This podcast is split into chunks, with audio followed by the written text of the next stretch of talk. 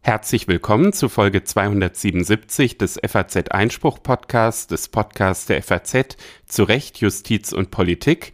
Heute ist der 1. November, Feiertag in vielen Bundesländern, in Hessen leider nicht. Wir müssen arbeiten. Ich sitze hier in Frankfurt mit Reinhard Müller. Mein Name ist Stefan Klenner. Hallo, Herr Müller. Hallo. Zum Glück müssen wir arbeiten, denn was gibt es Schöneres, als für die FAZ zu arbeiten und insbesondere diesen wunderbaren Podcast Nummer eins aller Podcasts, würde ich sagen.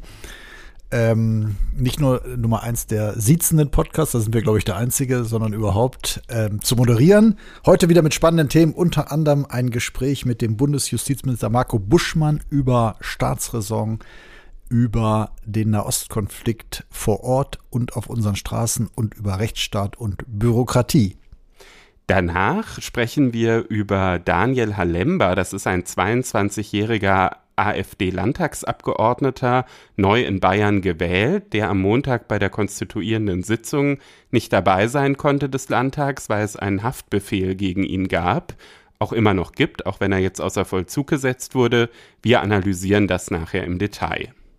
Und dann sprechen Sie mit Alexander Brade von der Uni Leipzig über das gerade erst gestern ergangene Urteil zur Wiederaufnahme des Strafverfahrens zugunsten, zu Ungunsten, also zu Lasten von Freigesprochenen. Ein sehr spannendes Urteil. Man sieht auch äh, sehr spannende Reaktionen im Netz. Das wird also uns auch länger beschäftigen, glaube ich, weil da die Wellen hochschlagen. So auch bei uns. Und ganz zum Schluss wird es zivilrechtlich. Da beschäftigen wir uns mit einer Entscheidung vom Bundesgerichtshof zur Werbung für Waren in Pfandbehältern. Und außerdem erinnern wir auch nochmal an unsere Stellenausschreibung für eine zusätzliche Stelle für FAZ Einspruch. Wer unter frankfurterallgemeine.de, Frankfurter Allgemeine in einem Wort, auf das Karriereportal der FAZ klickt, der findet da alle notwendigen Informationen. Wir suchen Verstärkung und freuen uns über ganz, ganz viele Bewerbungen. Herzlich willkommen, Bundesjustizminister Marco Buschmann. Herr Buschmann, im Koalitionsvertrag ist ja eine Formulierung von Bundeskanzlerin Merkel aufgegriffen worden. Die Sicherheit Israels ist Teil der deutschen Staatsräson. Was heißt das eigentlich? Also es ist ja so, Deutschland ähm, übernimmt Verantwortung für seine Vergangenheit und Deutschland ist nun mal das Land, von dem der Holocaust, die Shoah ausging.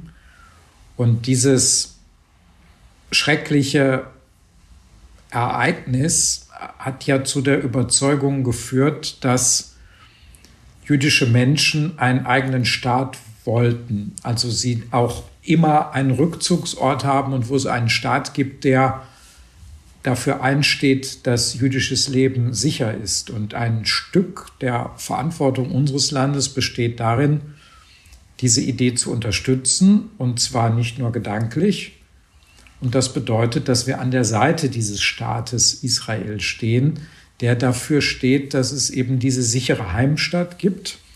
Äh, es ist aber noch mehr. Das ist mir auch besonders wichtig. Steht auch dafür, dass wir nicht nur in die Vergangenheit schauen, sondern auch für die Zukunft unseren Werten verpflichtet sind. Wir sind ja liberale Demokratie, das sagt sich immer so leicht. Aber wenn wir nach Israel schauen und seine Region, dann ist eben Israel dort auch die einzige parlamentarische Demokratie, die zeigt, dass man mit diesen Werten auch in ganz anderen Regionen ein blühendes Land errichten kann, ein wohlhabendes Land errichten kann, ein, ein Rechtsstaat errichten kann. Und äh, ich glaube, es ist diese doppelte Bindung, also die Verantwortung an unsere Vergangenheit und die Verpflichtung für unsere Werte auch in der Zukunft einzustehen, die zu diesem Satz geführt hat. Und er bedeutet eben, dass wir äh, ein verlässlicher, fester Partner Israels sind, auch was seine Sicherheitsinteressen angeht. Nun ist das aber ja nicht die Formulierung, sondern Staatsräson. Und das wird auf bemerkenswerte Weise womöglich ja durch diese schrecklichen Massaker, diesen großen Terrorangriff wieder aktuell oder es wird jetzt zum ersten Mal womöglich klar, was das überhaupt heißt. Was heißt das denn konkret außenpolitisch? Israel wird massiv bedroht, hat wie dort gesagt wurde, das größte Massaker erleiden müssten seit dem Holocaust, seit der Shoah. Was heißt das für Deutschland konkret? Also es bedeutet natürlich einmal innenpolitisch, dass wir in keiner Weise akzeptieren, dass irgendwie versucht wird, diese äh, brutalen, barbarischen Terrormorde irgendwie zu rechtfertigen oder zu verherrlichen. Dafür haben wir ja auch in Deutschland strafrechtliches Instrumentarium. Es bedeutet auch, dass wir international verteidigen, dass Israel jedes Recht der Welt hat, sich gegen diesen barbarischen Terrorakt, der nicht abgeschlossen ist. Es handelt sich ja weiterhin um einen bewaffneten Konflikt. In Israel müssen die Menschen quasi überall fürchten, dass Raketen einschlagen. Es versuchen weiterhin Hamas-Terroristen nach Israel zu gelangen, um dort äh, Unheil anzurichten, dass eben Israel das Recht hat, sich in diesem bewaffneten Konflikt auch zu verteidigen und auch, das gehört eben zum bewaffneten Konflikt dazu, auch das Recht hat, gezielt die äh, Kommandoebene der Hamas äh, auch auszuschalten. Und da müssen wir an der Seite Israel stehen und auch die Relativierung dieser klaren rechtlichen Position, die dürfen, die, eine solche Relativierung dürfen wir nicht zulassen. Wir stehen ja auch derzeit fest an der Seite der Ukraine, wollen aber da trotz der Waffenlieferung und der ideellen Hilfe auf keinen Fall als Kriegspartei erscheinen. Jetzt haben Sie den bewaffneten Konflikt, in dem Israel steht, angesprochen. Ist es denkbar, wenn Israel das für nötig hält, dass wir deutsche Soldaten schicken und für Israel zu sterben bereit sein müssen? Nun, Sie haben diesen ganzen Absatz eingeleitet mit einem Bezug auf Angela Merkel. Und Angela Merkel hat ja immer gesagt, man soll äh, keine hypothetischen Fragen beantworten. Ähm, also wir helfen Israel in dem Umfang, wie sie sich äh, Hilfe wünschen. Aber wir sollten jetzt nicht äh, uns in Spekulation ergehen. Die Priorität der deutschen Bundesregierung ist, dass Israel sicher ist, dass die Region nicht destabilisiert wird. Und dazu wollen wir unseren Beitrag leisten. Und eine notwendige Bedingung für jede Lösung, die wir für gut erachten können, ist immer, dass Israels Sicherheitsinteressen dabei volle Berücksichtigung finden. Es geht ja auch um das an der Seite stehen, wie Sie angesprochen hatten, also auch um jenseits von konkreten materiellen oder personellen Hilfen die psychische Beihilfe, könnte man sagen, also dass Israel sich auf uns verlassen kann. Wie ist damit die Resolution zu vereinbaren, bei der Deutschland sich enthalten hat, gerade im UN-Sicherheitsrat? Also zunächst einmal ist es so, auf israelischer Seite gibt es ja keinen Zweifel an unserer Verlässlichkeit. Denken Sie an das Interview, äh, das Präsident Herzog erst kürzlich einem deutschen Journalisten gegeben hat, wo es ja auch um genau diese Frage ging. Und auch ich stehe persönlich im Kontakt mit Ron Prosor, dem äh, Botschafter Israels hier in Deutschland. Mein Eindruck ist schon, dass Israel weiß, dass sie sich auf uns verlassen können. Diese Entscheidung, die die Außenministerin getroffen hat, oder das Votum, das muss man natürlich schon noch mal reflektieren, wenn das Ergebnis ist, dass die Hamas darüber jubelt und äh, Israel sich darüber beklagt, dann sollte das Anlass sein, das nochmal kritisch zu reflektieren. Weil es ja ein Votum Deutschlands ist, nicht nur der Außenministerin im Ergebnis. Ja, lassen Sie uns jetzt nicht Prozesse der internen Willensbildung öffentlich aufbereiten. Das geht immer nicht gut aus. Aber es muss aufbereitet werden, das haben Sie ja gesagt. Also ich bin mir sehr sicher, dass wir noch persönlich darüber sprechen werden. Und da gibt es auch Orte und Formate für. Und das wird sicherlich der Fall sein. Sie haben Deutschlands Straßen angesprochen. Ist da denn in, der Vergangenheit die Verpflichtung Deutschland, die Selbstverpflichtung an der Seite Israels zu stehen, besteht ja schon länger. Ist da in der Vergangenheit alles getan worden, um zu verhindern, dass Hass gegen Juden und auch Hass auf den Staat Israel hier nicht verbreitet werden kann? Organisatorisch, aber auch auf Demonstrationen, ähm, im Bildungssektor meinetwegen, ist da genug getan worden? Also ich habe jetzt nicht den Anspruch eines Historikers, ein umfassendes Bild der Vergangenheit abzugeben, aber ich habe eine klare äh, Auffassung dazu, was jetzt zu tun ist. Und zwar, äh, es muss klar sein, dass wenn äh, dieser größte Massenmord an jüdischen Menschen seit dem Holocaust auf deutschen Straßen verherrlicht wird, dass es dann eine ganz klare Einsatztaktik der Polizei geben muss, nämlich erstens das sind Straftaten und deshalb sind die Verdächtigen zu identifizieren, denn ohne die Namen können wir keine Anklageschriften erheben und dann kommt es eben auch nicht zu Verurteilung. Zweitens sind entsprechende Beweismittel zu sichern. Und drittens ist das wichtiger als Deeskalation, die möglicherweise in der Vergangenheit auch schon mal stärker gewichtet wurde. Aber spätestens jetzt muss es damit vorbei sein. Wer so etwas tut, äh, muss eben mit Strafverfolgung rechnen. Das setzt eben die Feststellung der Identitäten und auch die Sicherung der Beweismittel voraus. Zweitens, es ist schon so, dass wir ja feststellen, dass es einen Teil von Menschen gibt, die offenbar hier bei uns leben, die die Grenze von legitimer Kritik, die natürlich möglich sein muss, hin zum Antisemitismus überschreiten und für die das möglicherweise sogar Teil ihrer eigenen Identität ist. Da muss man die Frage stellen, wenn es sich nicht um deutsche Staatsbürger handelt, welche ausländerrechtlichen Konsequenzen zu ziehen sind. Für das äh, Staatsangehörigkeitsrecht habe ich mich ja selber erfolgreich in der Koalition dafür eingesetzt, dass wir dort strengere Maßstäbe brauchen.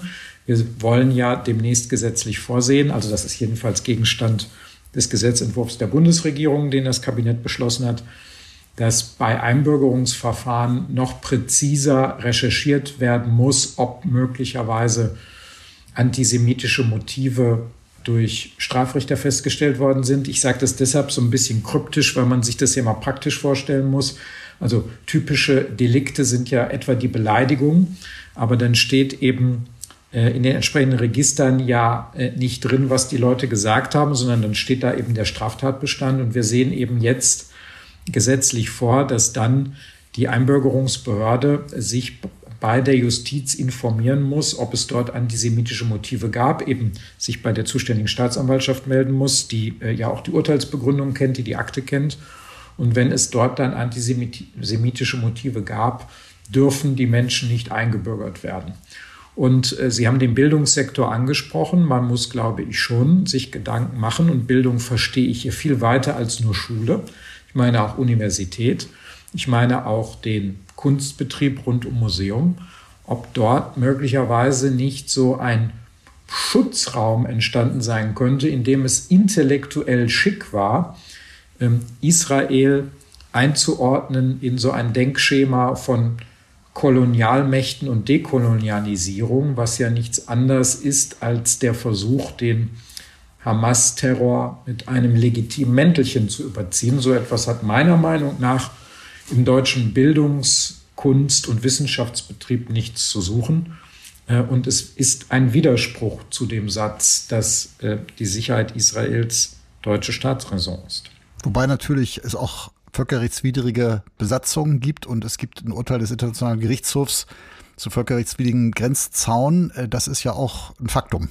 Ja, aber schauen Sie, es ist überhaupt kein Problem, wenn man auf ein spezifischen Umstand hinweist, den man kritisch sieht. Den kann man auch beklagen. Ich bin auch der Meinung, dass man natürlich einzelne Entscheidungen äh, der israelischen Regierung kritisieren können muss. Das findet ja auch in Israel statt. Dann muss man es aber klar und punktuell benennen. Aber Israel pauschal etwa den Apartheidsvorwurf zu machen oder Israel pauschal als Besatzungsmacht zu bezeichnen, äh, um damit im nächsten Schritt zu sagen, dass solche barbarischen Terrorakte, wie wir sie jetzt gesehen haben, möglicherweise irgendeine Form von Legitimation erfahren könnten, das ist eben die Grenze, die wir ziehen müssen. Und äh, die kann jeder gutwillige Mensch, glaube ich, auch erkennen. Vor dem Hintergrund dessen, was sich zurzeit auf deutschen Straßen, vor allen Dingen in bestimmten Vierteln abspielt, ist es da nicht ein Fehler, das Einbürgerungsrecht zu ändern? Sie wollen ja generell trotz der Modifikationen, die Sie jetzt gerade genannt haben, die Hürden senken und es den Leuten erleichtern, schneller Deutsche zu werden und auch mehrere Staatsangehörigkeiten zu behalten?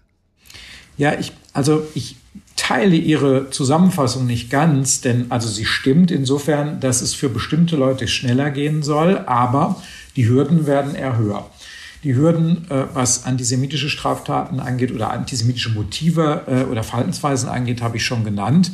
Zugleich verschärfen wir auch die Anforderungen an die Unterhaltsfähigkeit. Also es gilt in Zukunft noch viel schärfer der Grundsatz, dass nicht Deutscher werden kann, wenn nicht von eigener Hände Arbeit lebt. Es gibt äh, nur ganz wenige Ausnahmen für die Vertragsarbeiter und die äh, sogenannte Gastarbeiterregelung. Das sind aber Leute, die über Jahrzehnte hier hart gearbeitet haben und auch zum Wiederaufbau Deutschlands beigetragen haben. Also ganz eng umrissene Ausnahmen oder für Leute, die eben in Vollzeit äh, tätig sind und äh, also ganz eng umrissene Ausnahmen für Leute, die integriert sind, weil sie arbeiten, für sich selber sorgen können und eben ansonsten auch nicht auffällig geworden sind. Und äh, deshalb werden die Regeln der Einbürgerung eigentlich anspruchsvoller. Aber es bleibt das Problem, dass wir eine weithin ungeregelte Migration haben, gerade aus Ländern, die auch mit Blick auf unsere Staatsräson schwierig sind. Jetzt ist zwar eine große Reisediplomatie auch in Afrika entstanden, aber wie soll man das Problem in den Griff bekommen, dass wir weiterhin offenbar der Hauptmagnet in der EU sind und nicht die Möglichkeit haben oder es nicht an der Grenze regeln wollen, beziehungsweise auch nicht abschieben können in nötigem Umfang? Ja, also zunächst einmal, wir müssen ja zwei Dinge auseinanderhalten. Das Staatsbürgerschaftsrecht richtet sich ja nicht an Leute, die irregulär zu uns kommen, sondern das Angebot zur Einbürgerung machen wir ja Leuten, die zu uns gekommen sind, hier eine Arbeitserlaubnis haben, hier von ihrer eigenen Arbeit sich und ihre Familie ernähren können und die wir an uns binden wollen, weil äh, Menschen, die eben auf eigenen Beinen wirtschaftlich stehen, gut integriert sind, die können wir gut gebrauchen. Trotzdem haben wir genau das Problem, was Sie beschreiben, die sogenannte irreguläre Migration, Leute, die nach Deutschland kommen, die vorgeben, eine äh, humanitäre Begründung dafür zu haben, sie aber in Wahrheit nicht haben und die dann, wenn sie erstmal bei uns sind, ähm, eben von uns versorgt werden müssen und es gewisse praktische Schwierigkeiten gibt, sie dann auch den Staaten zuzuführen, die eigentlich für sie verantwortlich sind. Die Zahl ist zu groß. Die Lasten sind zu hoch. Nicht nur die finanziellen Lasten, auch die Lasten in den Kommunen, was Organisation angeht. Das führt auch dazu, dass wir die Menschen, äh, die einen solchen Grund haben, dass wir uns um die auch nicht mehr so gut kümmern können, weil sich die Kräfte eben aufsplittern und deshalb müssen wir etwas ändern. Ich habe zusammen mit dem Finanzminister dafür einen Vorschlag gemacht, dass wir uns natürlich darum kümmern, äh, dass die Außengrenzen der EU besser gesichert werden müssen, dass wir uns darum bemühen sollten, mit unseren unmittelbaren Nachbarn äh, Grenzkontrollabkommen zu schließen, die es auch schon deutschen Beamten ermöglichen, auf dem Territorium unserer Nachbarn solche äh, Einreisen zu unterbinden damit eben Deutschland nicht für diese Menschen zuständig wird. Aber wir müssen. Also mit der Folge auch, dass kein Verfahren hier angestrengt werden kann. Das ist ja das Hauptproblem auch. Ja, absolut. Das ist ja das Ziel. Das praktizieren wir ja auch schon mit äh, großem Erfolg an der schweizerischen Grenze, wo eben schon auf schweizerischem Territorium beispielsweise dort in Zügen kontrolliert werden kann. Und wenn die Menschen eben auf schweizerischem Territorium identifiziert werden, sie kein Recht haben, zu uns zu kommen und dann sozusagen aufgehalten werden, dann werden wir eben nicht zuständig. Das genau ist die Idee, dass die Menschen erst gar nicht nach Deutschland einreisen, die kein Recht dazu haben. Das ist die Idee dahinter. Und Sie haben aber vorhin auch einen anderen äh, Mechanismus noch angesprochen, nämlich wir müssen uns ja die Frage stellen, warum kommen ausgerechnet nach Deutschland so gerne so viele Menschen, um es jetzt mal positiv zu äh, formulieren. Und in der Migrationstheorie gibt es etwa seit 100 Jahren zwei komplementäre Begriffe, nämlich die der Push- und der Pull-Faktoren. Push-Faktoren meint äh, die Gründe, warum Menschen ihr Land verlassen, also wenn es dort keine wirtschaftliche Perspektive gibt, wenn die Lebensbedingungen schlecht sind, wenn es dort Krieg, Gewalt gibt, das sind Push-Faktoren. Die bestimmen, woher die Menschen kommen. Und unter dem Begriff der Pull-Faktoren äh, versucht man äh, Gründe dafür zusammenzufassen, äh, die bestimmen, wohin die Menschen denn dann gehen. Diese Debatte wird häufig immer etwas ideologisch geführt. Die politische Linke sagt häufig, es gebe nur Push-Faktoren und äh, andere sagen wiederum, es gebe nur Pull-Faktoren. In weit gibt es beide. Die Push-Faktoren sagen eben, woher die Leute kommen oder die, die sind das Erklärungsmuster dafür, woher die Leute kommen, aber Pull-Faktoren sind eben das Erklärungsmuster dafür, wohin die Leute gehen. Und das sind in Deutschland überproportional viel.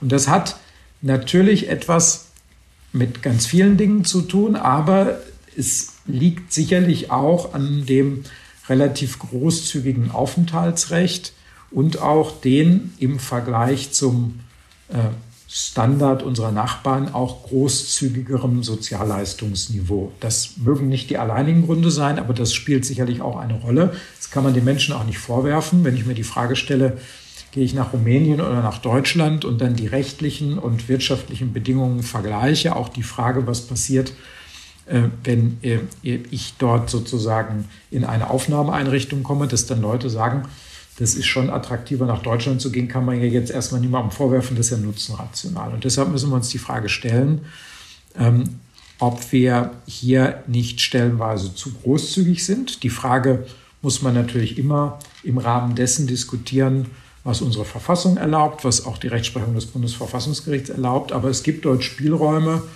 Ähm, und beim Thema Aufenthaltsrecht, beim Thema des Rechts der Ausweisung und der Abschiebung hat die Bundesregierung ja schon ein umfangreiches Paket vorbereitet.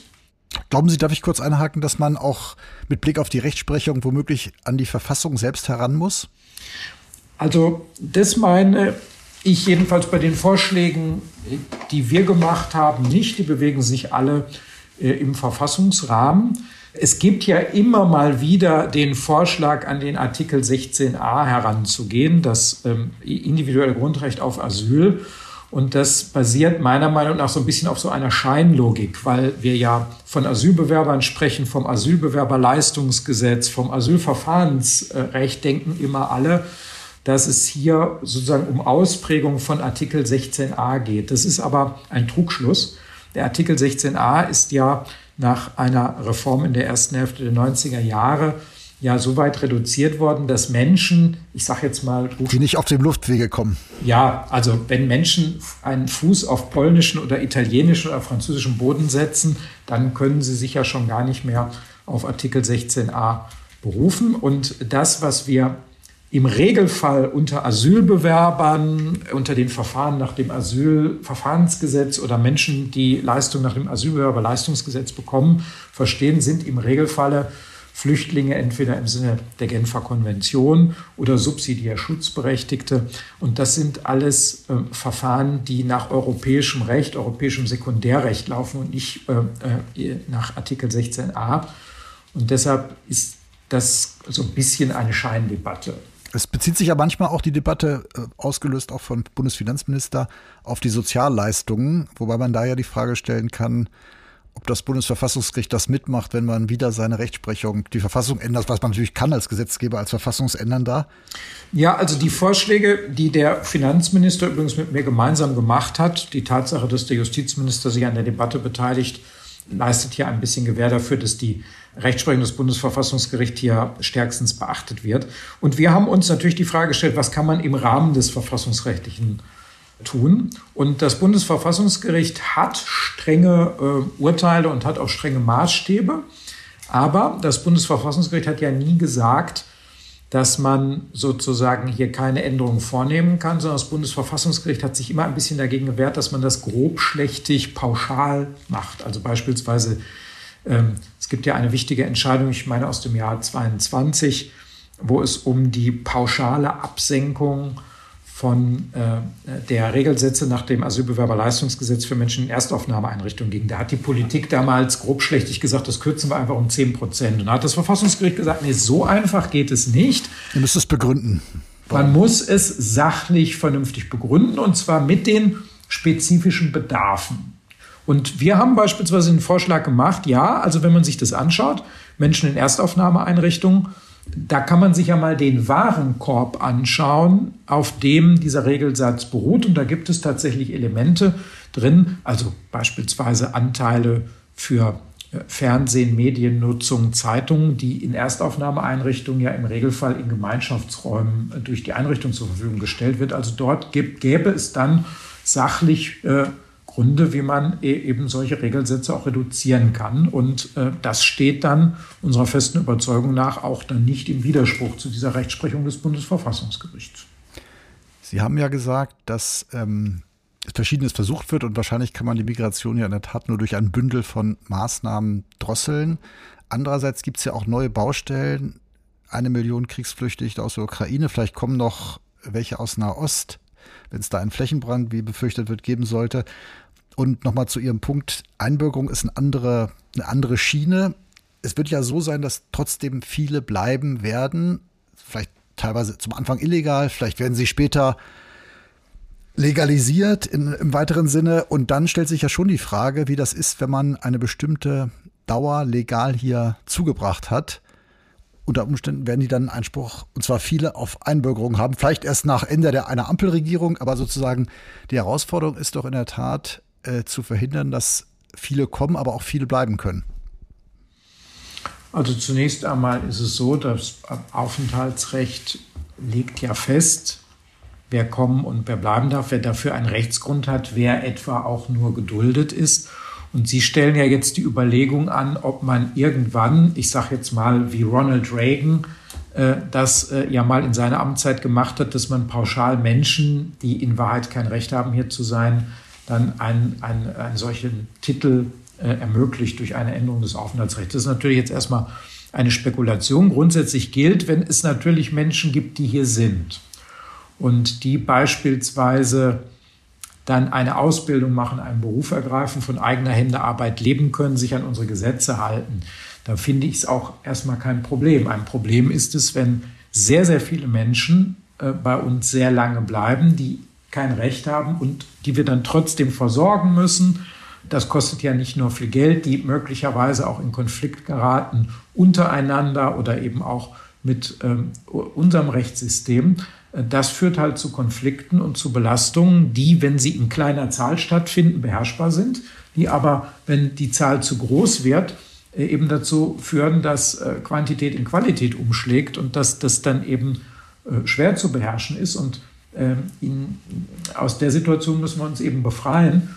Das ist, glaube ich, eine ganz nüchterne Feststellung, weil wir schon dafür verantwortlich sind, dass wir unser Recht, unser Gesetz und auch die Ordnungsgemäßheit äh, unseres Verwaltungslebens hier in Deutschland sicherstellen. Und es gibt ja den alten Rechtsgrundsatz, dass niemand etwas Unmögliches verlangen kann. Und man kann jetzt nicht von Deutschland verlangen, dass wir eine unendliche Zahl an Menschen aufnehmen können äh, und äh, sozusagen unsere Kräfte so überstrapazieren, dass wir eben die Aufrechterhaltung äh, von Recht, Gesetz und ordnungsgemäßer Verwaltung nicht mehr gewährleisten können. Das kann ja nicht richtig sein. Haben Sie den Eindruck, dass die, dieser relativ neue Teil der deutschen Staatsräson schon Teil der deutschen Identität ist. Wir, wir erleben es ja jetzt, dass sozusagen die einen gehen pro Palästina auf die Straße, was per se erlaubt ist. Die anderen ähm, äußern Hassparolen, was verboten ist. Und es schaukelt sich so etwas hoch. Gibt es hier eine nationale Identität, die das schon verarbeitet hat, diesen Teil der Staatsräson? Man sollte äh, die Frage, um die es hier geht, nicht alleine an einem Satz festmachen. Und ich glaube, dass die Verantwortung, die wir hier tragen, ja viel älter ist als dieser Satz. Und dass es schon unser Anspruch sein muss, dass zur deutschen Identität gehört, dass wir etwas aus der Geschichte gelernt haben und dass wir auch ein Stück vorbildlich sein müssen. Wir versuchen das als Bundesregierung. Beispielsweise ist unsere nationale Strategie gegen Antisemitismus in der Europäischen Union vorbildlich. Das sage nicht ich. Mein Eigenlob stinkt ja auch, aber ähm, wir sind dafür von der Kommission, äh, von den anderen Mitgliedstaaten in besonderer Weise gewertschätzt und gelobt worden. Die ist jetzt auch beispielgebend für eine europaweite Strategie und das zeigt, dass ähm, wir an diese Lehre aus der Geschichte anknüpfen müssen. Und ich finde, das muss Teil von Bildung, Wissenschaft, Kultur, von Politik sein, dass ähm, in Deutschland, in dem Land, in dem der Holocaust stattfand, von dem die Shoah ausging, dass wir Konsequenzen aus dieser furchtbaren Vergangenheit ziehen und deshalb eine besondere Verantwortung für die Sicherheit und den Schutz jüdischen Lebens in Deutschland haben. Rechtsstaat gewährleistet sich ja vorwiegend auch durch Verfahren. Und gerade bei diesem Thema Migration, aber auch Schutz des jüdischen Lebens in Deutschland, blickt man natürlich auch auf die Justiz. Das heißt, äh, wie lange dauern die Verfahren? Wird effektiver Rechtsschutz gewährt? Ähm, läuft das vielleicht tot oder werden bestimmte Sachen gar nicht verfolgt? Wie sehen Sie die Justiz hier? Es gibt ja immer wieder auch ein bisschen aus Karlsruhe Rügen für das Versagen effektiven Rechtsschutzes. Wie sehen Sie die Justiz aufgestellt? Naja, also generell ist es so, wenn Sie jetzt beispielsweise das Asylverfahren ansprechen, dort werden ja relativ viele Entscheidungen auch beklagt.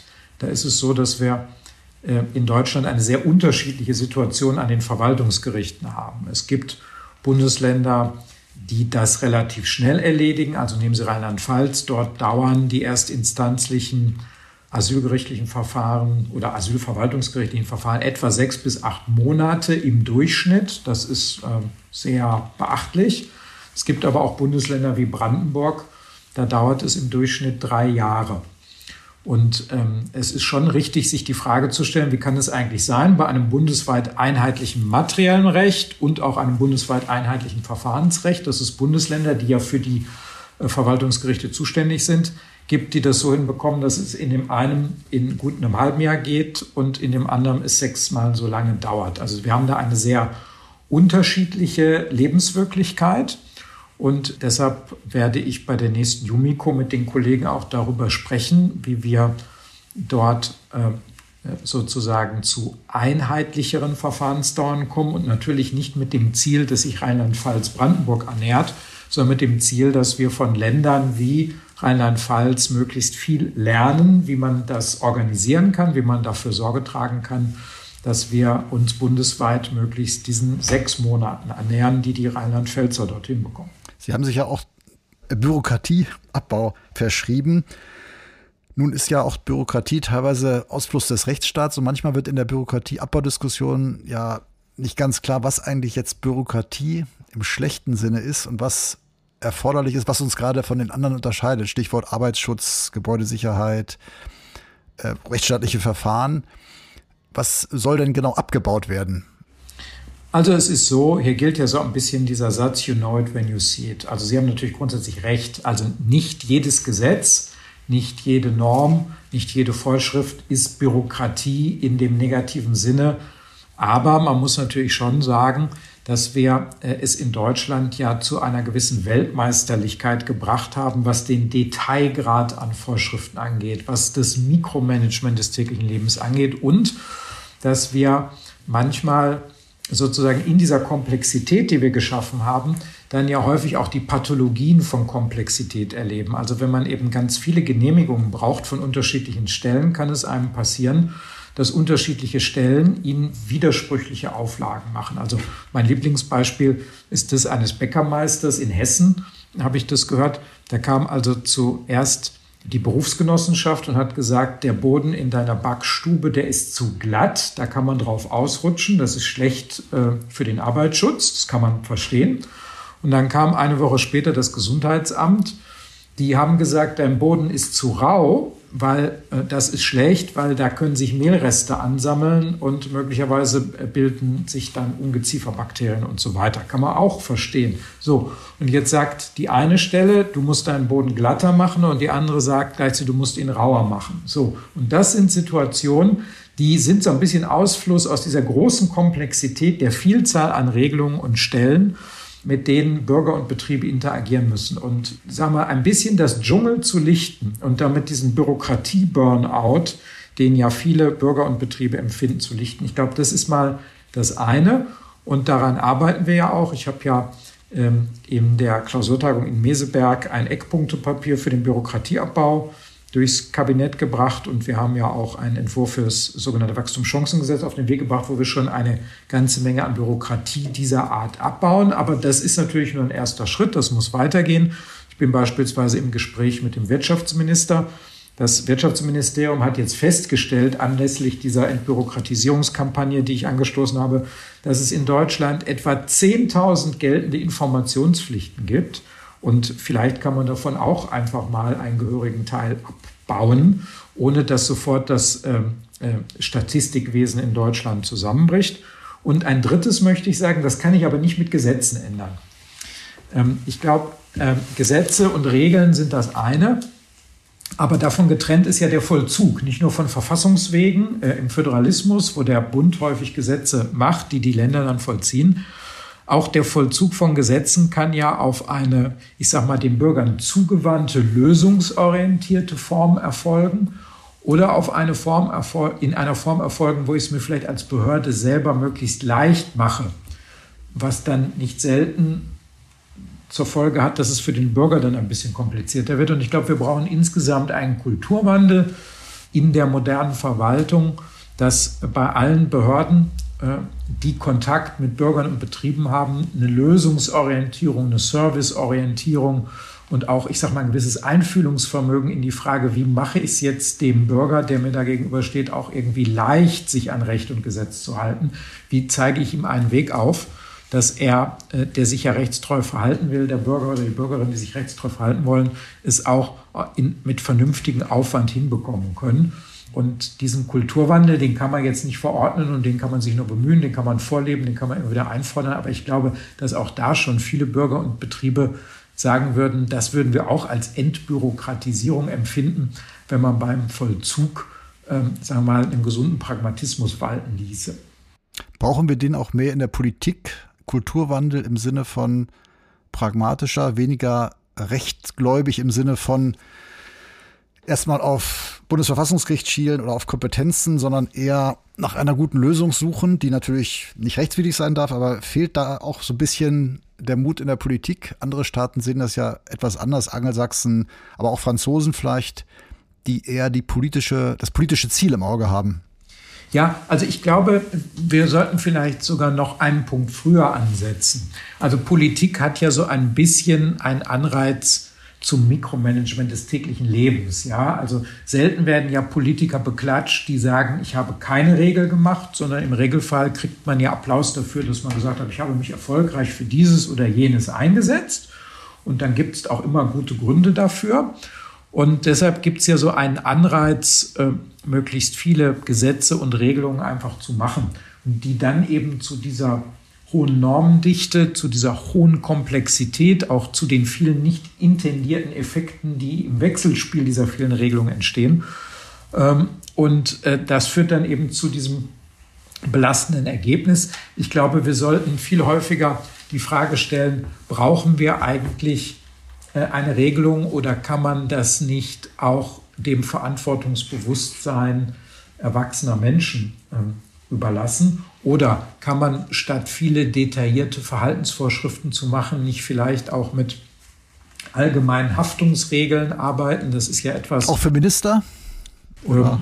Ja, also das wird ja jetzt auch geprüft. Äh, Sie wissen ja, dass mein Kollege Volker Wissing ein externes Gutachten in Auftrag gegeben hat, das sich mit der Frage beschäftigt, ob auch Verkehrsminister, in diesem Fall ein ehemaliger Verkehrsminister, sich so verhalten kann, dass er haften muss. Das wird ja jetzt geklärt. Ähm, aber äh, prinzipiell, das ist ja dieser Ansatz, den es in den angelsächsischen Ländern gibt, dass man sagt, wir schreiben dir im Detail gar nicht so viel vor, aber wenn ein äh, schlimmer Erfolg stattfindet, musst du damit rechnen, dass du halt dafür haftest.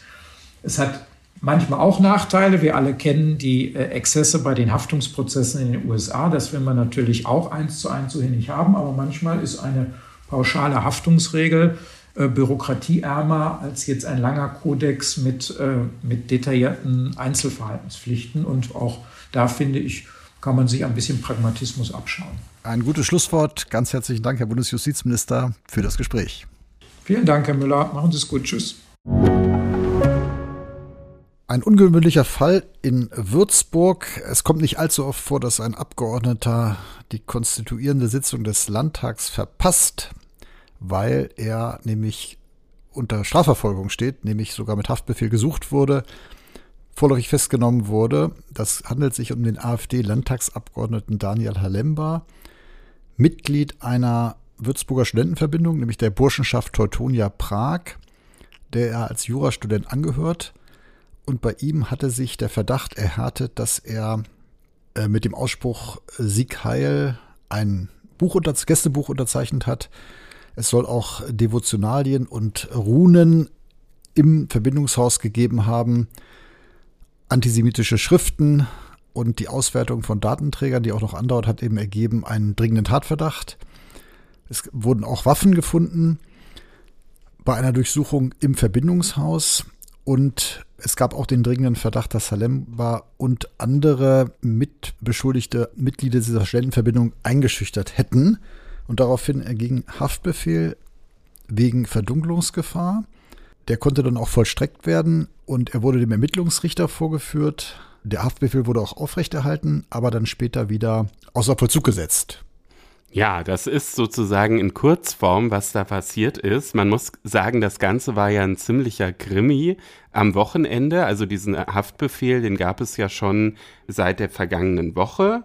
Und übers Wochenende hat sich dann eben Halemba verborgen gehalten und wurde dann Montagmorgen um 8 Uhr, also noch vor der konstituierenden Landtagssitzung, die erst am Montag um 15 Uhr angesetzt war, eben vorläufig festgenommen. Die Vorführung vor den Ermittlungsrichter war dann am Montagnachmittag. Ähm, Halemba konnte dann an der Landtagssitzung äh, nicht teilnehmen. Und als dann der Ermittlungsrichter das Ganze eben außer Vollzug gesetzt hat, war dann am Dienstag ihm die Teilnahme wieder möglich. Er muss sich jetzt wöchentlich bei der Polizei melden, wird auch engmaschig überwacht, darf mit seinen Verbindungskameraden keinen Kontakt pflegen. Ja, das ist natürlich in mehrerer Hinsicht spannend. Einmal strafrechtlich. Es geht da möglicherweise um Volksverhetzung und Verwenden von Kennzeichen verfassungswidriger und terroristischer Organisationen. Das also das sind ja keine Kapitalverbrechen, aber der Punkt ist eben auch, dass er hier ja sich entzogen hatte und wohl äh, in der Tat Verdunklungsgefahr, vielleicht auch Fluchtgefahr besteht. Es ist aber eben ungewöhnlich, dass das einen Abgeordneten betrifft. Politisch ist es natürlich deswegen auch heikel, das hat auch die AfD gleich moniert, dass immer dann der Verdacht besteht oder behauptet wird, hier habe auch ein politischer Gegner ausgestaltet werden sollen. Ja, genau das ist der Punkt. Und da hat die AfD natürlich dann auch den Verfassungsgerichtshof mit beschäftigt, weil sollte das so sein, ist das natürlich ein gravierender äh, Vorwurf. Es gab zwei Eilanträge. Einmal gab es einen Eilantrag von der AfD-Landtagsfraktion, die festgestellt haben wollte, dass die Landtagspräsidentin Oppositionsrechte verletzt habe.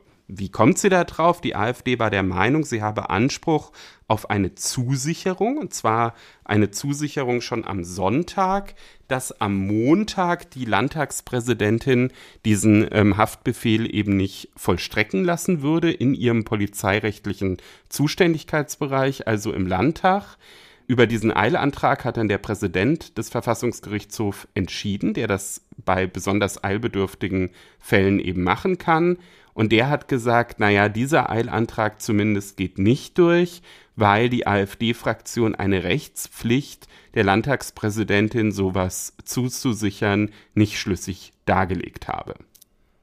Genau, die spannende Frage ist dann noch juristischer Art, ob er Immunität genießt. Abgeordnete äh, genießen ja Immunität die sicherstellen soll, dass das genehmigt wird, die Strafverfolgung. Und im Wortlaut heißt es dann der einschlägigen Vorschrift während der Tagung des Parlaments. Die Frage ist, was ist mit Altfällen? Also hier hat er den Fall ja sozusagen mitgeschleppt. Und die konstituierende Sitzung äh, war um 15 Uhr. Halemba wurde aber morgens vor der konstituierenden Sitzung um 8 Uhr festgenommen. Und da stellt sich die Frage, die jetzt nicht so ausführlich bisher beantwortet wurde in der Wissenschaft, ob er schon Immunität genoss. Und da könnte man natürlich sagen, Zweck der Immunität ist es, diesen Schutz auch vorher zu gewährleisten. Könnte ja. man argumentieren. Ja, das war vielleicht auch so ein bisschen ähm, die rechtliche Materie, um die sich dann der zweite Eilantrag gedreht hat. Da hat Halemba nämlich selber versucht, dann zu erwirken, dass ähm, der Haftbefehl zurückgezogen wird. Auch damit ist er aber gescheitert, ähm, weil eben das auch nicht ausreichend dargelegt war. Wobei sich da das Gericht auf eine rein formale Begründung beschränkt hat. Man kann sagen, es gab so ein bisschen eine sehr ja, vielleicht sogar sowas wie eine Ohrfeige für den Anwalt ähm, Halembas, weil sie Der ja auch ein Szeneanwalt ist, einschlägig bekannt. Der ein Szeneanwalt ist. Es handelt sich um den ehemaligen AfD-Kommunalpolitiker Mandic, wo eben gesagt wurde, ja, der hat da natürlich auch möglicherweise äh, eigene Interessen, aber das Gericht hat jetzt erstmal nur formal darauf abgestellt, dass der das eben nicht hinreichend substantiiert hat. Die materiellrechtliche Frage, die Sie angesprochen haben, ist davon natürlich ein bisschen zu trennen. Ja, die spannende Frage ist eben, ob das für Altfälle gilt. Das steht selber in der Kommentierung zur bayerischen Verfassung nicht drin. Also ähm, dieser Punkt ist äh, dort eben nicht angesprochen. Und dann habe ich geguckt, wie ist es denn in den äh, Grundgesetzkommentaren. Und da gibt es in der Tat eine unterschiedliche Kommentarlage. Da gibt es manche, die sagen, es gilt für Altfälle und manche nicht. Kyrill Alexander Schwarz schreibt im Dürek Herzog Scholz, äh, er wertet das so ein bisschen insgesamt aus, dass die Mehrheit ähm, der äh, Kommentare schon davon ausgeht, dass es für Altfälle die, äh, gilt. Und da kommen wir dann, glaube ich, schon zu einem springenden Punkt, wo Herr Lember möglicherweise tatsächlich Unrecht geschehen ist. Und zwar, wenn man dieses Zeitfenster anguckt zwischen 15 Uhr und dem Beschluss des Landtags, wo die Immunität des Abgeordneten aufgehoben wurde.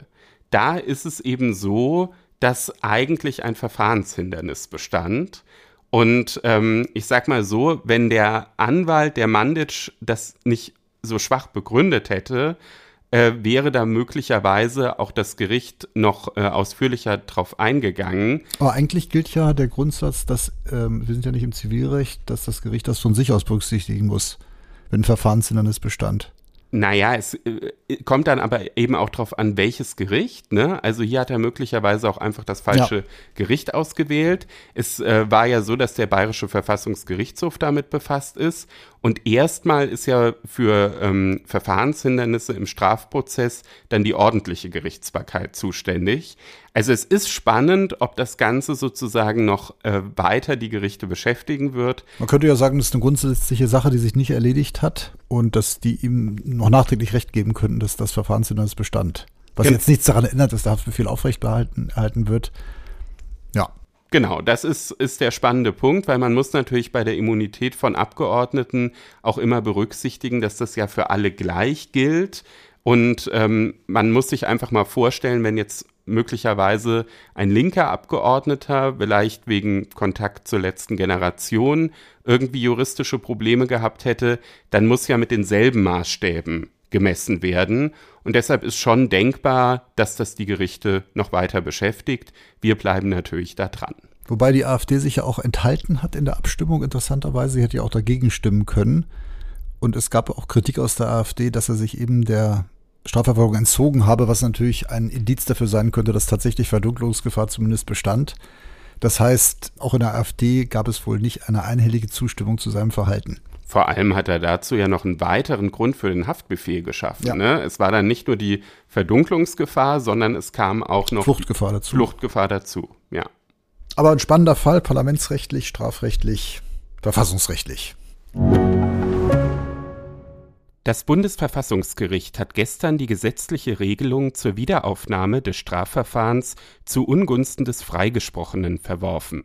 Der Wiederaufnahmegrund war 2021 von der Großen Koalition neu in die Strafprozessordnung aufgenommen worden, um einen Strafprozess wieder ins Rollen zu bringen, wenn neue Beweismittel die Verurteilung eines ursprünglich Freigesprochenen wegen Mordes oder bestimmter Völkerstraftaten wahrscheinlich machen nach Ansicht der Karlsruher Richter verstößt dies gegen das Grundgesetz. Über die Entscheidung spreche ich nun mit Dr. Alexander Prade, wissenschaftlicher Mitarbeiter und Verfassungsrechtler an der Universität Leipzig. Er war gestern in Karlsruhe bei der Urteilsverkündung vor Ort. Guten Morgen, Herr Prade. Guten Morgen und vielen Dank für die Einladung. Herr Prade, wie hat Karlsruhe seine gestrige Entscheidung begründet? Karlsruhe hat seine Entscheidung gewissermaßen mehrstufig begründet. An erster Stelle stand ja die Frage, ob der hier betroffene Artikel 103 Absatz 3 des Grundgesetzes, also der den Grundsatz nebis in idem, also keine doppelte Strafe aussprechen zu dürfen, äh, ein bloßes Mehrfachbestrafungsverbot enthält oder ein Mehrfachverfolgungsverbot. Das war insofern relevant, als dass es ja hier um einen ursprünglich freigesprochenen ging, der jetzt erneut vor Gericht gestellt werden sollte, wegen desselben Tatvorwurfs des Mordes. Das Gericht ist da zu dem Ergebnis gekommen, dass trotz des eigentlich anderslautenden Wortlautes diese Vorschrift ein Mehrfachverfolgungsverbot enthält, mit anderen Worten auch unseren Betroffenen ähm, erfasst. Der zweite Schritt, den das Gericht dann gegangen ist, ist die Frage zu beantworten, ob dieses Mehrfachverfolgungsverbot, das Artikel 103 Absatz 3 des Grundgesetzes enthält, auch einer Abwägung zugänglich ist. Also mit anderen Worten, ob dieses Recht eingeschränkt werden kann oder nicht und wenn ja, unter welchen Voraussetzungen. Und das Gericht hat sich hier, zumindest die Mehrheit des Gerichts mit sechs zu zwei Stimmen dafür ausgesprochen, dass dieses Mehrfachverfolgungsverbot absolut gilt, also keinen Einschränkungen zugänglich ist. Also insbesondere, dass es nicht möglich ist, jemandem die Wiederaufnahme, also eine Wiederaufnahme zu ermöglichen aufgrund neuer Tatsachen oder Beweismittel. Und dann gab es, glaube ich, auch noch einen weiteren Argumentationsstrang, nämlich das Rückwirkungsverbot, oder?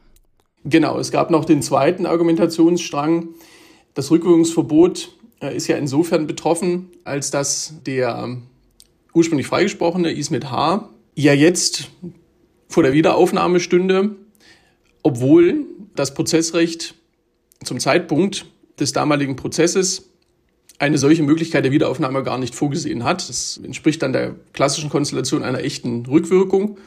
Wenn man diese Unterscheidung trifft zwischen echten und unechten äh, Rückwirkungen, diese echten Rückwirkungen sind nach ständiger Rechtsprechung nur in ganz wenigen Ausnahmefällen zulässig. Insbesondere dann, wenn es überragende Gemein- oder Allgemeinwohlinteressen gibt, eine solche Rückwirkung anzuordnen. Solche Gründe hat Karlsruhe äh, nicht gesehen und das im Wesentlichen erneut, muss man sagen, mit der Schutzwirkung von Artikel 103 Absatz 3 des Grundgesetzes begründet, der eben Rechtssicherheit den Vorrang gewährt vor materieller Gerechtigkeit. Ja, damit haben Sie ja jetzt die beiden großen dogmatischen Stränge, einmal eben mehrfach äh, Verfolgungsverbot und einmal Rückwirkungsverbot erklärt ähm, und haben auch schon ein bisschen anklingen lassen, um welchen Fall es da gestern konkret ging. Konkreter Anlass für die Große Koalition, auch diesen Wiederaufnahmegrund 2021 in die Strafprozessordnung aufzunehmen, war ja genau dieser Fall, nämlich der Fall Friederike von Möhlmann. Sie wurde 1981 als 17-jährige Schülerin vergewaltigt und erstochen und 1983 wurde dann eben dieser Ismet H., den Sie eben schon angesprochen haben, dann frei freigesprochen, obwohl auf seine Täterschaft Spuren am Tatort hindeuteten. Der Beweis war damals aber nicht zweifelsfrei möglich und die Beweislage hat sich dann eben verändert durch neue genetische Untersuchungsmethoden und deshalb sollte er dann zur Verantwortung gezogen werden, was nun aber nicht funktioniert. Sie haben jetzt schon gesagt, es gibt eben diese Gründe, mehrfach Verfolgungsverbot, Rückwirkungsverbot, aber wie lässt sich das mit dem Ziel materieller Gerechtigkeit vereinbaren. Also wir wissen ja nun, es gibt da jemanden, der sehr wahrscheinlich der Täter war und der wird nicht belangt. Das Gericht hat sich ja mit der Frage ersichtlich schwer. Also das Gericht hat ja betont, dass es hier um einen Widerstreit zwischen den beiden genannten Gütern Rechtssicherheit auf der einen Seite, also nicht erneut verfolgt werden zu dürfen, in Ruhe gelassen zu werden vom Staat allgemein ausgedrückt, auf der einen Seite geht und auf der anderen Seite um das Prinzip materieller Gerechtigkeit. Also letztendlich das Gebot, den staatlichen Strafanspruch zu verwirklichen. Das Gericht ist aber zu dem Ergebnis gekommen und meines Erachtens auch zu Recht, dass das Grundgesetz diesen allgemeinen Konflikt, den es in diesem Fall erkannt hat, entschieden hat zugunsten eines der Belange, nämlich zugunsten des Belangs der Rechtssicherheit. Wir haben es ja hier mit einer Ausprägung des Rechtsstaatsprinzips zu tun und im Rechtsstaatsprinzip befinden sich diese zwei Güter sehr oft im Widerstreit miteinander. Also Rechtssicherheit auf der einen Seite, also Vertrauensschutz in eine Rechtslage zu gewährleisten und auf der anderen Seite Gerechtigkeit, was auch immer darunter verstanden wird, zu gewährleisten. Wenn wir es einfach nur definieren als der staatliche Strafanspruch, der Staat muss strafen können ja, für schuldhaftes Verhalten. Das Gericht ist aber zum Ergebnis gekommen, dass dieser allgemeine Grundsatz, der im Rechtsstaatsprinzip liegt, eine spezielle Ausprägung in Artikel 103 Absatz 3 des Grundgesetzes erhalten hat. Und in Artikel 103 Absatz 3 des Grundgesetzes steht nun eben ausdrücklich drin, dass niemand wegen derselben Tat aufgrund der allgemeinen Strafgesetze erneut bestraft werden darf. Es hat es also so interpretiert, diese Vorschrift, dass dort bereits der Konflikt zwischen materieller Gerechtigkeit und Rechtssicherheit gewissermaßen einseitig zulasten der Rechtssicherheit entschieden wird. Allerdings, und das muss man dazu sagen, nur für einen sehr, sehr engen Bereich. Also das Gericht spricht von eng umgrenzter Einzelausprägung des Vertrauensschutzes in eine rechtskräftige Entscheidung. Und es betont gleichzeitig, dass aufgrund dieses engen Verständnisses von Artikel 103 Absatz 3 des Grundgesetzes es auch gerechtfertigt sei, der Rechtssicherheit einseitig gewissermaßen den Vorrang einzuräumen. Mit anderen Worten, das Gericht verkennt mit seiner Entscheidung nicht die Betroffenheit materielle Gerechtigkeit, sagt aber, dieser Belang muss Kraft Verfassung und Entscheidung des Verfassungsgebers in diesem ganz konkreten Einzelfall zurückstehen, nämlich wenn es um die Bestrafung aufgrund Kriminalstrafrechts geht. Warum wiegt der Vertrauensschutz eines mutmaßlichen Mörders, wo die Beweislage ziemlich erdrückend ist, stärker als das Vertrauen der Opfer in den Rechtsstaat? Die Frage lässt sich, wenn man als Rechtspositivist äh, an die Frage herangeht, und äh, als solcher würde ich mich betrachten, dann ist die Antwort weil das Grundgesetz es in Artikel 103 Absatz 3 so vorgibt. Das mag intuitiv vielleicht nicht unbedingt einleuchten, ist aber etwas, das über Jahrhunderte, vielleicht sogar Jahrtausende erkämpft worden ist. Wenn es die Vorschrift des 103 Absatz 3 des Grundgesetzes nicht gäbe, wäre es allein Aufgabe des Gesetzgebers, die Belange eines mutmaßlichen Mörders auf der einen Seite und sein Vertrauen in den Freispruch wegen Mordes und auf der anderen Seite die Belange der Opfer, wie Sie es jetzt genannt haben, zu gewichten. Aber diese Gewichtung ist nicht mehr Aufgabe des Gesetzgebers.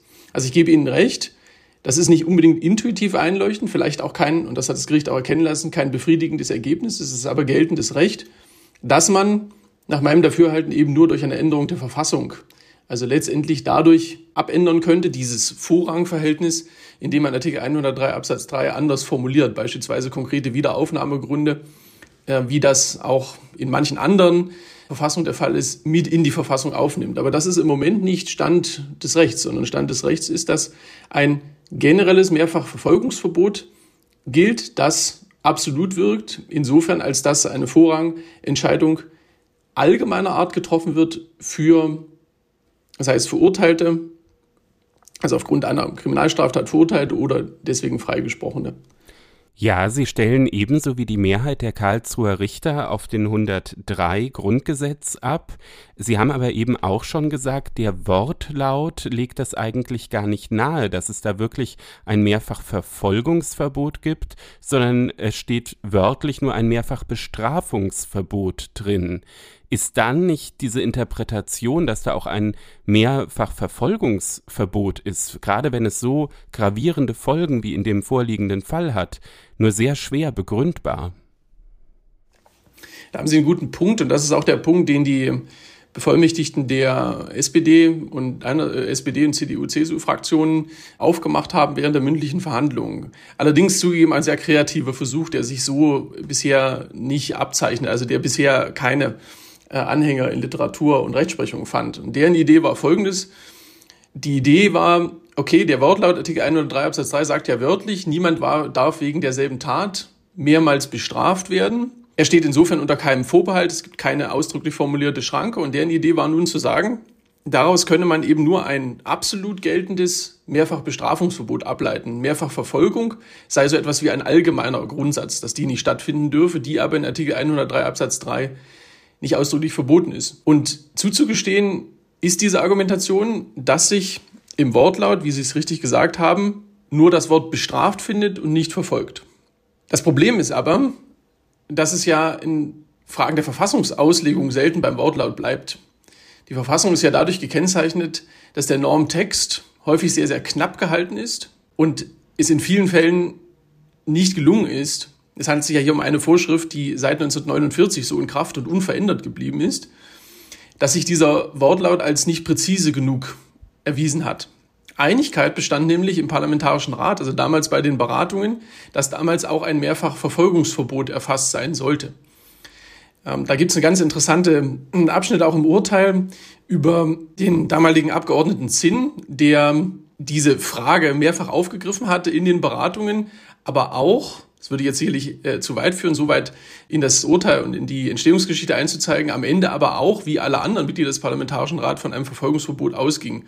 Und das geschah vor dem Hintergrund der Erfahrung im Nationalsozialismus. Denn dort, und das arbeitet das Urteil auch sehr überzeugend heraus, ist das Gericht, denn dort ist Folgendes passiert, dort sind eben nicht nur schon Verurteilte erneut vor Gericht gestellt worden, sondern und vor allen Dingen auch in erster Linie Freigesprochene, wenn es dem gesunden Volksempfinden in Anführungsstrichen zuwiderlief. Und von dem Hintergrund dieser Erfahrungen ist dann Artikel 103 Absatz 3 in das Grundgesetz aufgenommen worden und nur, so würde ich es formulieren, unglücklicherweise unpräzise formuliert worden. Es gab Formulierungen während der Entstehung von Artikel 103 Absatz 3 des Grundgesetzes, die auch die mehrfache Verfolgung aufnehmen wollten, man hat sich aber am Ende für diese Formulierung entschieden. Und man kann sich jetzt am Ende fragen, warum, äh, warum nicht. Aber Tatsache ist, und das ergeht aus den Aufzeichnungen aus dem Parlamentarischen Rat hervor, dass alle ungeachtet der Formulierung von einem Mehrfachverfolgungsverbot ausgingen. Und vielleicht eine letzte Bemerkung noch. Es entspricht natürlich letztendlich auch dem Sinn und Zweck.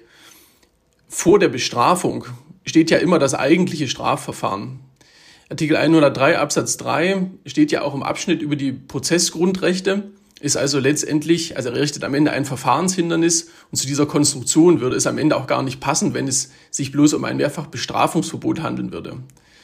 Und das ist letztendlich auch das, worauf das Gericht aus meiner Sicht überzeugend abgestellt hat, obwohl der Wortlaut erstmal etwas anderes nahelegt. Das sind sicherlich gewichtige Argumente. Zur Geschichte gehört aber auch, dass es schon seit langem Abweichungen gibt von diesem Grundsatz. Also in Paragraph 362 StPO stehen ja noch andere Wiederaufnahmegründe drin. Nicht nur dieser Wiederaufnahmegrund jetzt wegen neuer Beweismittel, der nun gekippt wurde, sondern es gibt auch andere vier Varianten, wann ein Verfahren wieder aufgenommen werden darf. Es gibt also schon Ausnahmen von diesem angeblich so abwägungsresistenten Grundsatz. Genau, ich glaube, wir müssen zwei Fragen auseinanderhalten. Die, was Sie ansprechen, ist die Frage der Abwägung, die das Gericht, glaube ich, viel stärker beschäftigt hat. Und äh, die, das Verhältnis zwischen diesen fünf, also ja jetzt nach jetzt verfassungswidriger Rechtslage, fünf Gründen, also den alten vier Wiederaufnahmegründen zu lasten des Betroffenen und den, dem neuen einen, der Nummer fünf, um die es äh, uns heute geht, dieses Verhältnis ist außerordentlich schwierig zu bestimmen und das merkt man auch bei der Senatsmehrheit, dass sie sich ersichtlich schwer tun, die Normen voneinander abzugrenzen, was dann die Minderheit, also Richterin Langenfeld und Richter Müller ja dazu bewegt, naja, wir sehen, zu sagen, wir sehen keinen gravierenden, keinen Paradigmenwechsel, wie sie es selber nennen, zwischen den Nummern eins bis vier auf der einen Seite und Nummer fünf auf der anderen Seite. Und die stoßen sozusagen in ihre Zielrichtung, die sie gerade angedeutet haben es gibt ja offenbar Ausnahmen und wenn die neue Ausnahme mit den alten Ausnahmen gewissermaßen vergleichbar ist, in eine ähnliche Zielrichtung stößt, warum soll das dann unzulässig sein? Wichtig wäre aber noch mal Folgendes zu betonen, bevor wir vielleicht näher auf diese Frage eingehen. Einigkeit bestand im Senat, dass es sich um ein Mehrfachverfolgungsverbot handelt. Das heißt, wir müssen die zwei Ebenen gut voneinander trennen. Mehrfachverfolgung auf der einen Seite, Mehrfachbestrafung auf der anderen Seite sind sozusagen Teil eines einheitlichen Schutzbereichs die Argumentation der Bevollmächtigten, insbesondere der CDU, CSU und SPD-Fraktion, hat das Gericht grundweg zurückgewiesen, dass man also unterscheiden könne zwischen einem absolut geltenden Mehrfachbestrafungsverbot und einem nur relativ geltenden Mehrfachverfolgungsverbot, findet sich im Urteil überhaupt nicht wieder. Das heißt, wir haben im Ausgangspunkt einen einheitlichen Schutzbereich und die Frage der Abwägung müssen wir davon trennen. Und dann sprechen Sie richtigerweise die bisherigen Wiederaufnahmegründe an. Und in der Tat, dann müssen wir uns über diese Unterscheidung die auch in meinen Augen dem Senat ähm, auch nur mit Mühen gelingt, dann müssen wir uns über diese Unterscheidung unterhalten. Und wie gesagt, die Unterscheidung macht der Senat dahingehend, dass es sich in den Nummern eins bis vier, also den alten Wiederaufnahmegründen, um Korrekturen wegen rechtsstaatlicher Verfahrenserfordernisse handelt, also Fehlern sozusagen, die im Verfahren liegen, die ein rechtsstaatliches Verfahren ermöglichen sollen. Und die Nummer fünf soll sich davon insofern unterscheiden, als dass dort die Korrektur nicht in erster Linie auf eine Korrektur im Verfahren gerichtet sein soll, sondern vorrangig um eine Korrektur des Ergebnisses. Also das eine ist sozusagen Verfahrensfehler, das andere ist Ergebnisfehler, der jeweils berichtigt werden soll.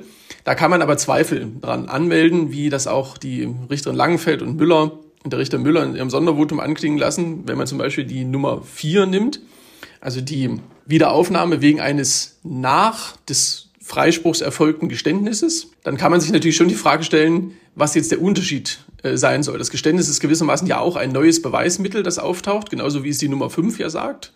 Wegen neuer Beweise wäre dann also die Verurteilung möglich, genau wie das auch beim Geständnis der Fall wäre. Die Unterscheidung, die die Mehrheit hier trifft zwischen Nummer 4, das ist, glaube ich, der sozusagen Knackpunkt letztendlich, der Entscheidung zwischen Nummer 4 und Nummer 5 ist nun die, dass sie sagen, in Nummer 4 geht es eher darum, dass sich der Einzelne nicht mit seiner Tat rühmen soll. Er soll sozusagen den Rechtsstaat nicht verächtlich machen können, indem er einerseits sich auf den Freispruch beruft, offiziell und inoffiziell sagt, äh, er war es doch eigentlich.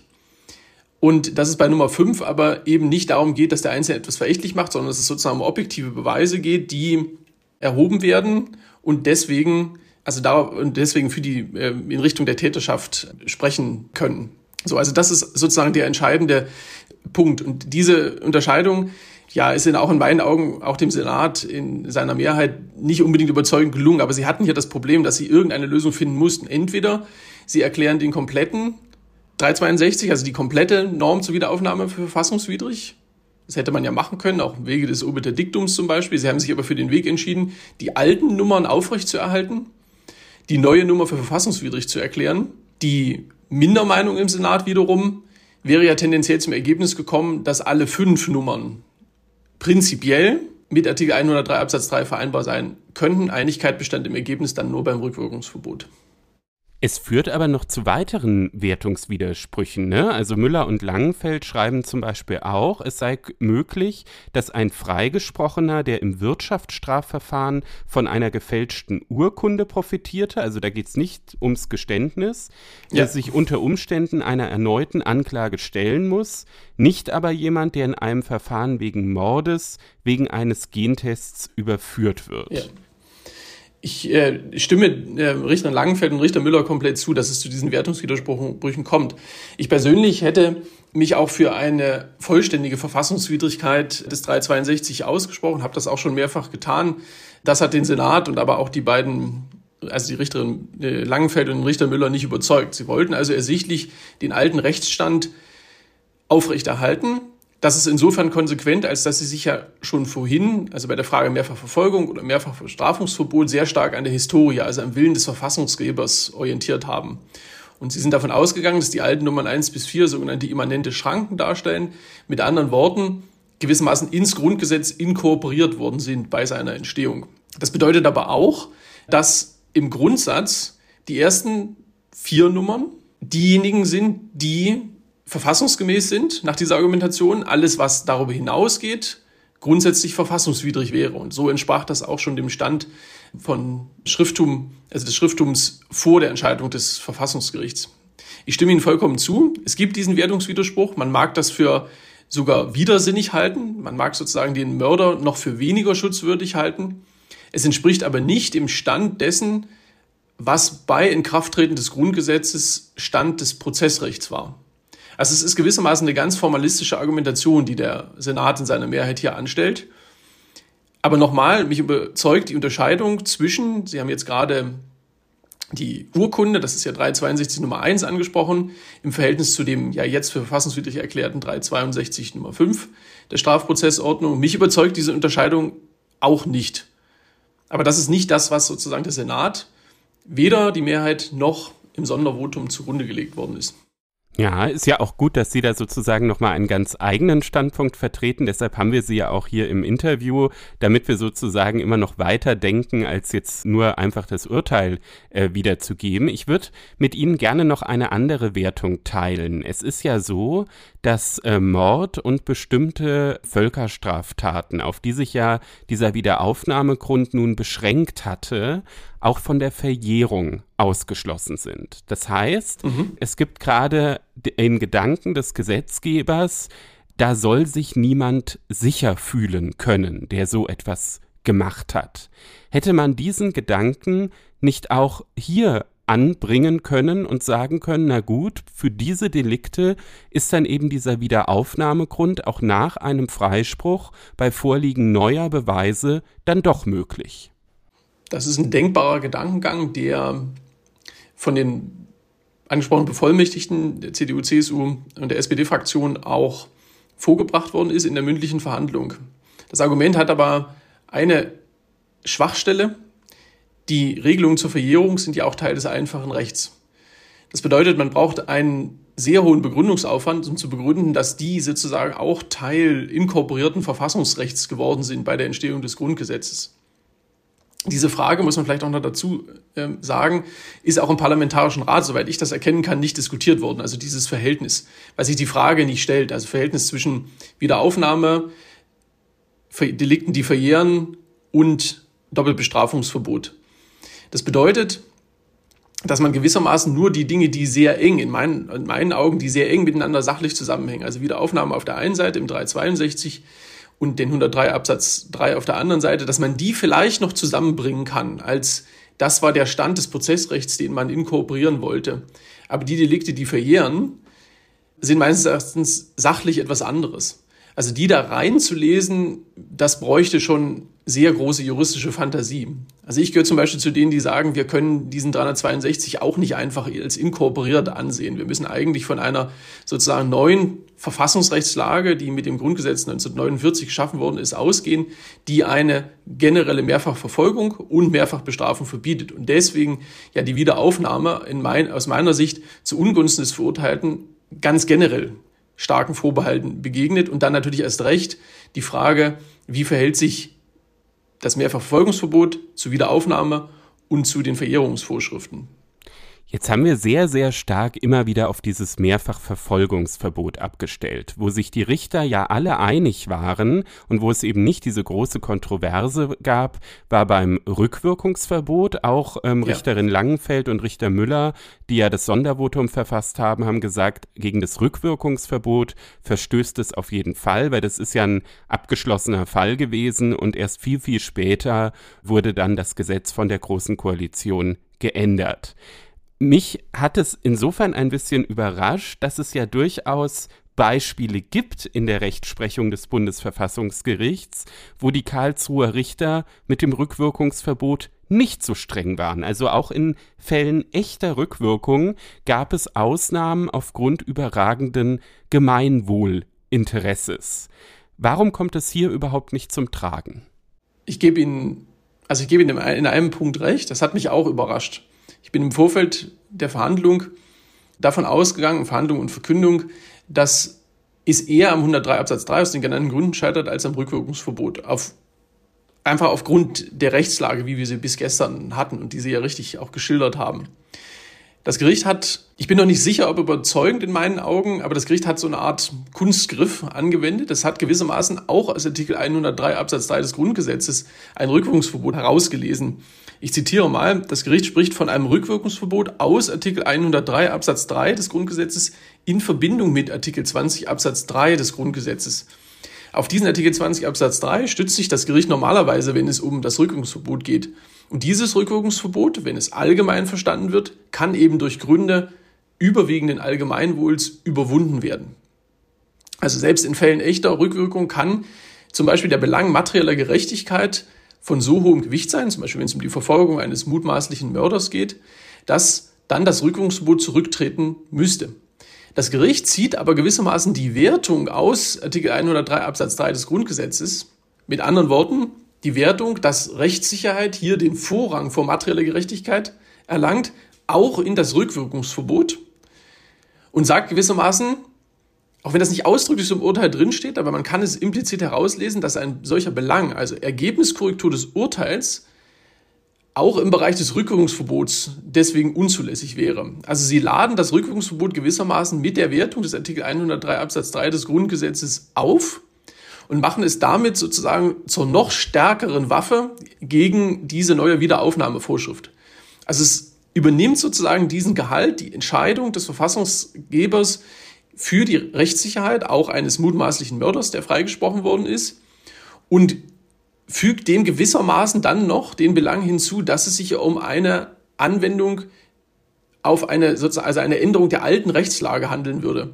Also es gibt dem Ganzen sozusagen nochmal, man könnte vielleicht grundrechtlich von einer Verstärkungswirkung sprechen, die es dann auch erklärt, warum sowohl die Senatsmehrheit als auch die Richterin Langenfeld und Richter Müller in ihrem Sondervotum zum Ergebnis gekommen sind, dass das Rückwirkungsverbot, wenn man es so verstärkt versteht, hier verletzt werden.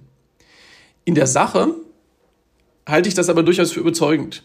Schon das, was die Senatsmehrheit sagt, wenn wir mal davon ausgehen, selbst wenn man davon ausgeht, dass der Belang materieller Gerechtigkeit hier als Belang des allgemeinen Interesses das Rückwirkungsverbot überwinden könnte, also eine Ausnahme zulassen könnte, wird man nicht umhin kommen zu sagen, dass es jedenfalls nicht um einen unerträglichen Freispruch geht. Ja, also nichts, das das Gemeinwohl überhaupt nicht ertragen könnte, sondern es sich vielmehr um die Folge einer, und hier zitiere ich den Senat, einer rechtsstaatlichen Strafrechtsordnung handelt, in der der Zweifelsgrundsatz eine zentrale Rolle spielt.